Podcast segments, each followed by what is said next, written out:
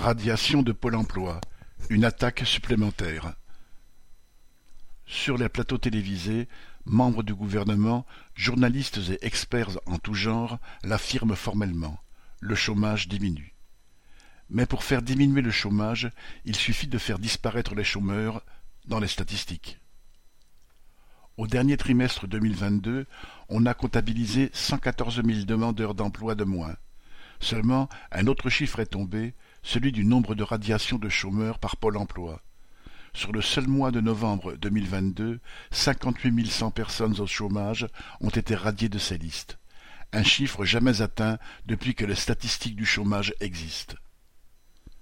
Le maniement des chiffres du chômage est un art bien maîtrisé par les gouvernements successifs pour dresser des bilans positifs. Macron ne fait pas exception il a imposé aux salariés des différents centres de Pôle emploi d'intensifier les contrôles sur les chômeurs. Et oublier de répondre à une convocation ou refuser à deux reprises une offre d'emploi sont des raisons qui justifient la radiation. Ne plus être inscrit au chômage veut aussi dire ne plus recevoir d'indemnisation. La politique de l'emploi de Macron est claire s'attaquer aux chômeurs. Avec la réforme de l'assurance chômage, l'indemnité est versée moins longtemps. Avec les radiations, c'est le flicage permanent et le risque de se retrouver avec zéro euro d'indemnité sur le mois. Joséphine Sina